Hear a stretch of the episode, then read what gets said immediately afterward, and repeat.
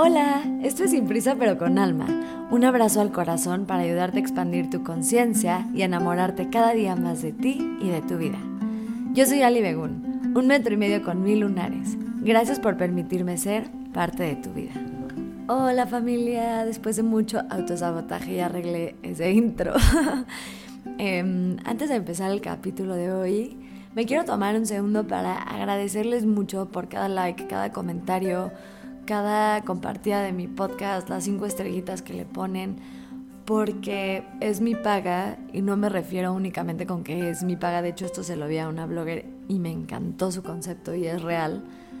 No solamente es mi paga porque llenan mi alma, porque sí me hace sentir muy chido que muchas personas conecten con algo que le pongo tanto cariño pero también porque literalmente es mi paga. O sea, como yo quiero hacer mi contenido gratis, lo más gratis que pueda, por mí regalaría libros si no me costara la impresión.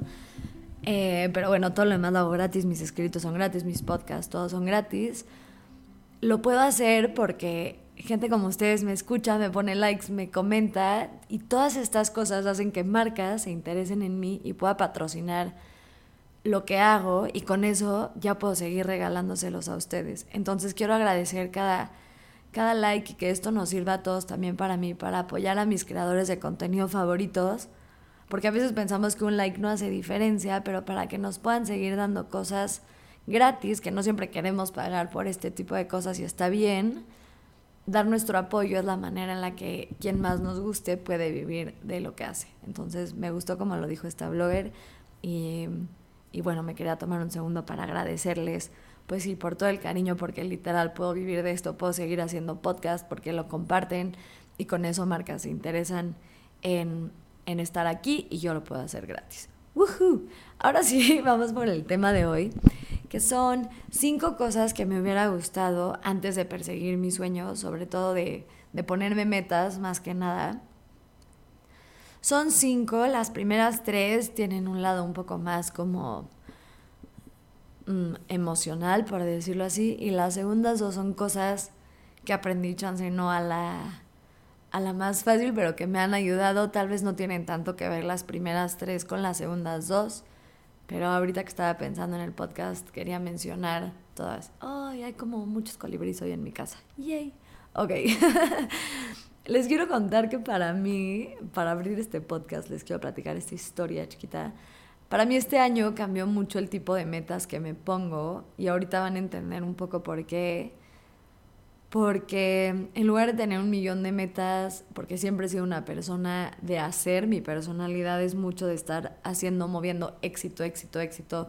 Llevo trabajando esto muchos años, pero todo el tiempo quiero lograr, lograr, lograr, lograr, lograr, no sé descansar, no sé respirar, no sé, no ser exigentísima conmigo misma. Entonces, terminé el año pasado muy infeliz y no necesariamente porque las cosas no salieron como lo quería en cuanto a éxito, sino porque me dejé de ver y escuchar por estar persiguiendo todo el tiempo el cumplir mis metas. No, no que esté mal, pero yo no había encontrado mi balance. Entonces, este año mis únicas metas son, uno, eh, dejarme estar en mi energía femenina, me cuesta mucho recibir, estar, ser la calma, me cuesta mucho, mucho esa parte, mi creatividad me desconecté totalmente de ella por estar persiguiendo la chuleta. y mm, mi segunda meta que quiero lograr es aprender a dar constantemente desde un lugar de saber que puedo dar porque tengo demasiado que compartir, se vuelve un placer. Entonces, esas son mis dos metas. Cambiaron mucho. Antes mis metas eran las típicas de quiero ir al gimnasio cinco veces a la semana y comer sano y volver a ser vegana y escribir diario en mi diario y siempre poner 10 cosas que agradezco y todas estas cosas que sí me suman. Creo que ya tengo bastantes de esos hábitos em, un poco conscientes, no que los logre siempre, pero pues ahí andan. Entonces creo que era momento de soltar mis metas te cuento esta, esta, no sé si es historia, pero esta cosa, porque mm, tal vez te haga clic y digas como si tal vez te espejes con esto, tal vez no, y me mandes al pepino, da exactamente igual. Lo que te voy a contar hoy, eh, las primeras tres sirven para, para las dos metas y, para los dos tipos de metas y las segundas dos son un poco más para las metas más cuadradas, más numéricas, etcétera. Pero pues está chido contártelo porque pues ahí andaba la información. Ahora sí voy a empezar, voy a ir medio rápido hoy para que no sea un podcast tan largo. La primera es, y la has escuchado antes, pero te la voy a, a completar un poco diferente, es la importancia de tener claro el por qué. Sé que has escuchado muchas veces que tengas claro tu por qué, porque ahí viene tu motivación y es real, literal. Si tienes claro el por qué haces las cosas, es más probable que si las hagas. Por ejemplo, si tu meta es, eh, no sé, ir más ir al gimnasio, si solo piensas que quieres ir más al gimnasio porque pues es lo que se dice y porque te quieres sentir más sano, igual, y si lo logras, igual y te sales de ahí. Pero si tienes mucho más claro el por qué. Por ejemplo, quiero ir al gimnasio, en mi caso, ¿no? Esto ha sido el gimnasio. Porque me siento muy incómoda cuando me visto y me quita muchísima autoestima y muchísima paz mental cuando me veo en el espejo y no me gusta lo que veo y porque conozco esa vocecita que no se pone traje de baño cuando cuando está en la playa porque le da pena a su cuerpo y quiero cambiar eso y quiero demostrarme que sé estar ahí para mí y que sé cuidar de mi cuerpo y aunque no sé el cuerpo perfecto, sé que es un cuerpo sano, un cuerpo em, que yo le pongo todo el esfuerzo que yo puedo para que mi cuerpo se sienta bien, etc. Entonces, en uno estoy como superficial, en el otro más profundo. No me voy a meter tanto a este concepto porque sé que lo has escuchado antes. Pero a lo que me refería yo más con la importancia de tener claro tu por qué es más, porque puede ser que no llegues a tu meta, pero siempre va a hablar mucho de ti, quién eres mientras estás yendo hacia tu meta. Entonces un ejemplo que a mí me pasó mucho, por ejemplo, en mis clases de yoga. Yo doy clases de yoga, para los que no sabían, y le pongo muchísimas ganas a mis clases. Me pongo a estudiar posturas nuevas, cómo corregir mejor a mis alumnos. Veo videos de YouTube todo el tiempo de cómo hacer mejores secuencias. Todo el tiempo estudio de la respiración, voy a clases de otras maestras para aprender también de otras personas que lo hacen mejor que yo. Leo de astrología también para meter esos temas espirituales, planeo mi clase, etc.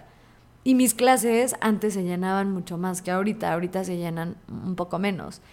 Entonces, como que yo sentía que, que estaba fallando, y sí, mi meta falló, sí, mi meta era, sí, y mi meta era tener más alumnos en mi clase, pero ahora que no tengo tantos alumnos, me doy cuenta que la persona que soy, al seguir estando ahí, dando la mejor clase, poniendo mi mejor energía, sin importar cuántas personas tomen mi clase, es la meta que en realidad importa porque habla mucho de quién soy yo como persona. Soy una persona, esa meta en especial habla de que soy una persona comprometida, que quiere dar lo mejor de ella, que siempre va a dar la mejor actitud para quienes estén dispuestos a compartir energía conmigo, etc. Te voy a poner otro ejemplo porque igual está complicado este concepto. Para mí ha sido también el tener claro que a mi libro este año no le fue tan bien como yo esperaba y mi porqué de hacer mis libros como más interno es porque me encanta conectar con personas que se sienten solas, porque sé que yo me he sentido sola muchas veces en mi vida en ciertas cosas. Me encanta poder poner en palabras lo que sé que muchos corazones sienten y hacer sentir bien a la gente. Ese es mi porqué. Pero mi meta era vender muchos libros, no los vendí y yo sigo escribiendo, sigo regalando lo que hago, sigo subiendo videos diario a Instagram y sé que ese libro ya ni siquiera va a vender tanto, me gustaría que sí porque pues se dona todo ese dinero, pero es más importante el que lo sigo haciendo porque habla mucho de que soy una persona resiliente, que soy una persona que quiere dar, que soy una persona con un corazón lindo, que soy una persona creativa, etc. Entonces, esto ya sé que fue del año pasado, pero te quiero pedir un segundito que me pongas pausa y que pienses si hay alguna meta que no has logrado, pero que sigues intentando. Y puede ser, no tiene que ser cosas tan estrictas, puede ser, te gustaría tener una mejor relación con la comida, ¿no? Que es una meta que yo trabajo todos los días. Te gustaría tener una relación romántica y no ha llegado a tu vida, ¿no? Esa, todas estas también son metas. y que en lugar de pensar que no las has logrado, pienses lo bonito que habla de ti el seguir intentando llegar a esa meta. El segundo concepto que te quiero contar es uno que escuché en un podcast que de hecho hablaba de por qué en nuestra generación cada vez hay más suicidios y a mí me hizo mucho clic, que es el tema de que somos una sociedad que se basa en premiar la meritocracia o que creemos que todo va alrededor de la meritocracia. Y a lo que se refiere a la meritocracia, que es una palabra uh, muy elegante, es que, que basamos que creemos que los méritos que una persona logra tienen que ver equitativamente con la cantidad de trabajo que le puso esa persona a lograr sus sueños. Y aunque sí creo que hay una parte que es real, o sea, hay una parte de que, pues sí, güey, el que no trabaja por sus metas no va a llegar, también hay una parte muy importante de, de, suerte, una parte divina, una parte que no depende de nosotros como humanos. Y aunque sí creo mucho que puedes trabajar tu suerte y ayudarte a que te pasen cosas buenas, sí creo que hay una parte importante que está fuera de nuestras manos. Y lo que decía este podcast este, es que como creemos que quienes han logrado el éxito que nosotros queremos, o son mejores que nosotros, o, o trabajan más fuerte que nosotros, etc., cuando no llegamos a cumplir una meta, aunque le ponemos todas las ganas del mundo, sentimos que no valemos. Por eso hay tanto suicidio, porque aunque yo trabajé tanto por mi sueño, chance a fulanito sí se le cumplió y yo creo que fulanito es mejor que yo porque sí se le cumplió cuando en realidad muchas veces, y no es que la mayoría, tienen que ver con un millón de golpes de suerte. Y a mí eso me dio mucha paz porque yo he sido afortunada en muchos sentidos de tener golpes de suerte, o sea, creo que sí he hecho mi chamba de escribir diario, de leer, de trabajar, etcétera, en, mi sueño, pero también hay unos golpes de suerte muy importantes que pues sí, tuve la suerte de que mis videos se volvieran virales en redes. No quiere decir que soy la persona que mejor escribe para nada, pero porque se volvieron virales, me puedo dedicar a eso, puedo trabajar más duro en eso y me puedo volver mejor en escribir. Contra alguien que tal vez tenía más talento que yo, no, no ha tenido el golpe de suerte de volverse viral y entonces tiene que seguir teniendo otro trabajo y el escribirle es un hobby. Y lo puedes ver como en cualquier área de tu vida, ¿no? Por ejemplo, en el amor, que creo que es otro lugar donde la meritocracia a todos nos, los que están solteros o cuando yo estoy soltera, a mí me pesa mucho la meritocracia, que es como tú puedes ser la mejor versión de ti, puedes trabajar mucho en ti, puedes ser una buena persona con un corazón enorme y simplemente por destinos de la vida, por mala suerte, si le quieres decir así, no te ha llegado la persona correcta para ti. Y tal vez ves a fulanita, porque somos humanos que se comparan, aunque no está chido, pero lo hacemos. Tal vez ves a fulanita que dices, puta, pero fulanita, o sea, no está buena onda, bla, bla, bla, bla, lo que sea. Y tiene a un novio que la ama y que la consiente y que la papacha. Y yo que soy tan buena persona, no tengo a nadie. ¿Qué estoy haciendo mal yo? ¿Dónde estoy mal? Y en realidad probablemente en ese caso no estás haciendo nada mal, aunque puede ser que sí, pero si eres una persona que se trabaja probablemente estás haciendo algo bien. Y simplemente es la suerte de que a fulanita ya le llegó y a ti todavía no te ha llegado esa persona. Entonces entender que mucho del éxito tiene que ver con golpes de suerte, a mí me ha hecho entender desde dónde quiero hacer las cosas y por eso regreso al lugar número uno, porque yo no puedo controlar si me vuelvo exitosa en el mundo o no, lo que sí puedo controlar es en ser la mejor versión que yo puedo ser ante la vida y lo que pase afuera de mí literalmente no tiene nada que ver conmigo. Entonces cuando suelto el entender que hay una parte de suerte muy grande, dejo de compararme porque la suerte es algo que no tiene nada que ver conmigo. Espero que se haya entendido.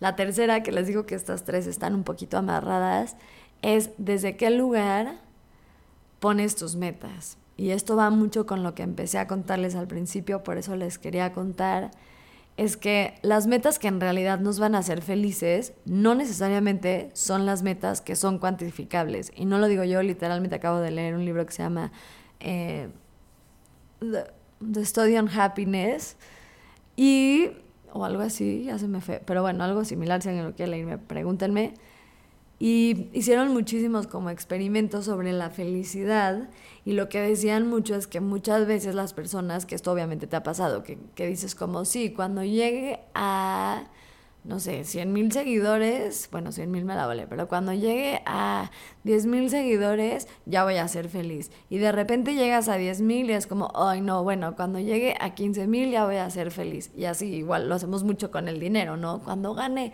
20 mil pesos ya me voy a sentir libre. Cuando gane 20, bueno, ya llegas a 20, bueno, cuando gane 30 me voy a sentir libre que ya puedo comprar lo que yo quiera.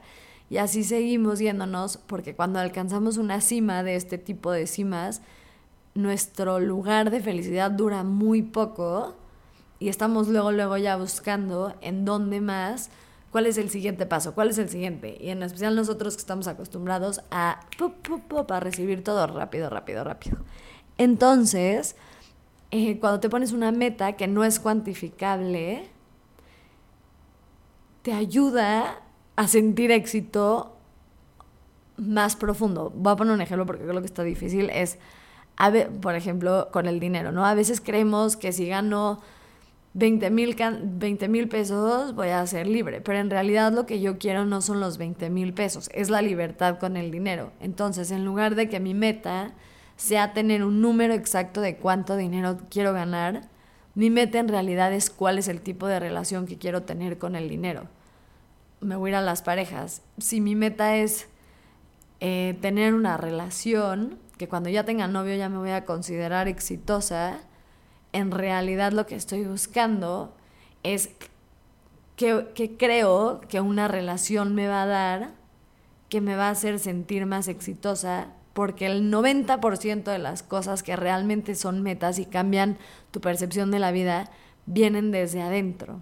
Entonces quiero que ahorita me vuelvas a poner pausa y pienses en una de las metas que te pusiste este año, ya sea no sé, la cantidad de dinero que quieres ganar, las veces que quieras ir al gimnasio, qué quieras comer, cuánto, en qué puesto quieras ir y que en lugar de que le pongas el número, como quiero ir cinco veces a la semana al gimnasio, le pongas un quiero sentir que estoy moviendo mi cuerpo y sentirme satisfecho con cuánto muevo mi cuerpo a la semana o cuánto hago por mi cuerpo a la semana. Y eso a mí me ha ayudado a mantener, número uno, mis metas mucho más largas y número dos, a sentirme feliz, porque como nunca llego como tal a la meta, o sea, no es como que hay un número que me dice aquí es, es un trabajo constante todos los días. Mis metas solamente crecen hacia lugares que ni siquiera yo me puedo imaginar. Por ejemplo, con esto del gimnasio, o sea, si dejas de decir quiero ir cinco veces al gimnasio, en lugar de castigarte cuando no vayas al gimnasio, tu motivación va a ser voy a mover mi cuerpo porque es lo que me prometí y en lugar de eso tal vez sales a caminar con tu perro, que es lo que tu cuerpo necesitaba hoy, al final te estás escuchando. La, bueno, estas tres son las que les decía que tienen un poco más que ver con la percepción de las metas. Y las últimas dos son cosas que a mí me hubiera gustado entender mejor antes de, de lograr ciertas metas que yo he tenido y la primera es que a mí mi meta más grande en la vida ha sido atreverme a, a postear lo que escribo. Creo que toma, no, obvio al principio ni, ni siquiera decía que era yo, ni ponía mi cara ni nada. Ha sido algo que he trabajado para atreverme a hacer, pero me di cuenta que mucha gente me critica y está bien. Para eso hago lo que hago también, para me estoy exponiendo a ser criticada, eh, eh, obviamente, pero nadie nunca que está arriba de mí, y entendamos arriba como que ha logrado el éxito que yo busco, o sea, ninguna de mis amigas que escriben que les va mejor que yo critican mi esfuerzo de seguir escribiendo. Nadie que es súper famoso en TikTok, que digamos que sería otra meta mía, me juzga por intentar hacer mis videos lo mejor que yo pueda. Las únicas personas que me critican son personas o que no han logrado sus sueños o que no se atreven a ir por sus sueños o que yo les represento algo que a ellos les da cringe porque ellos no pueden ser libres en su propia libertad. Y entonces a mí me ha dado mucha paz saber que las personas que lo están intentando y no tiene que ser escribiendo, puede ser en cualquier sueño que están persiguiendo, que son las personas que al final yo admiro, que comparten valores conmigo, jamás me van a criticar. Las únicas personas que me critican son a las que yo les represento una amenaza. Y lo cuento porque yo también así soy. Yo juzgo mucho más a la niña que admiro, que le va cañón en su podcast, que a la niña que me manda su escrito y que quiere que lo cheque porque ya lo va a subir a redes. La que me manda su escrito al revés, le echo todas las porras del universo. A la que le va mejor que yo, luego me entra este trip como de, pero no es tan buena, ¿no? Se llama envidia ese trip, también se está trabajando, pero pues es real.